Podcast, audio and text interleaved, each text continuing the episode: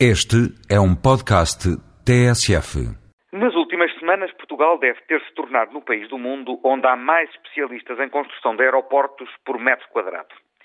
Confesso que não me conto entre esses especialistas. Pelo contrário, à partida já tinha poucas ideias claras e, à medida que o debate foi avançando, fui ficando cada vez com mais dúvidas.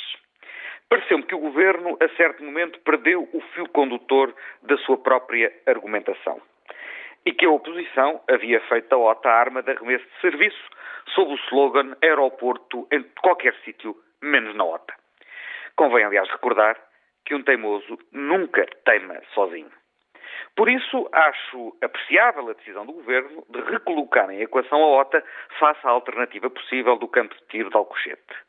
Mas se uma tal decisão retira momentaneamente o governo de um embaraço argumentativo, ela por si só não chega para abrir caminho para uma definição final que seja consensual. Já se percebeu que nestas matérias os técnicos estão cheios de certezas e completamente divididos.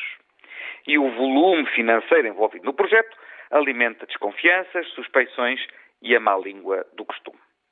Mas no final, a decisão do aeroporto terá que ser sempre uma decisão política alicerçada em evidências técnicas. Ora, seria bom que antes de se refazerem os estudos técnicos, houvesse um consenso sobre os critérios prioritários com base nos quais será tomada a tal decisão final. Só assim será possível a cada cidadão avaliar as conclusões dos estudos comparativos e perceber o bem fundado da decisão de quem tem que decidir.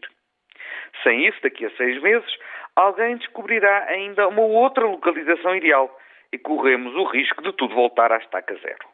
É que é antes do começo do jogo que se definem as regras segundo as quais se vai jogar. E não vale dizer que, em caso de empate, se decide por moeda ao ar.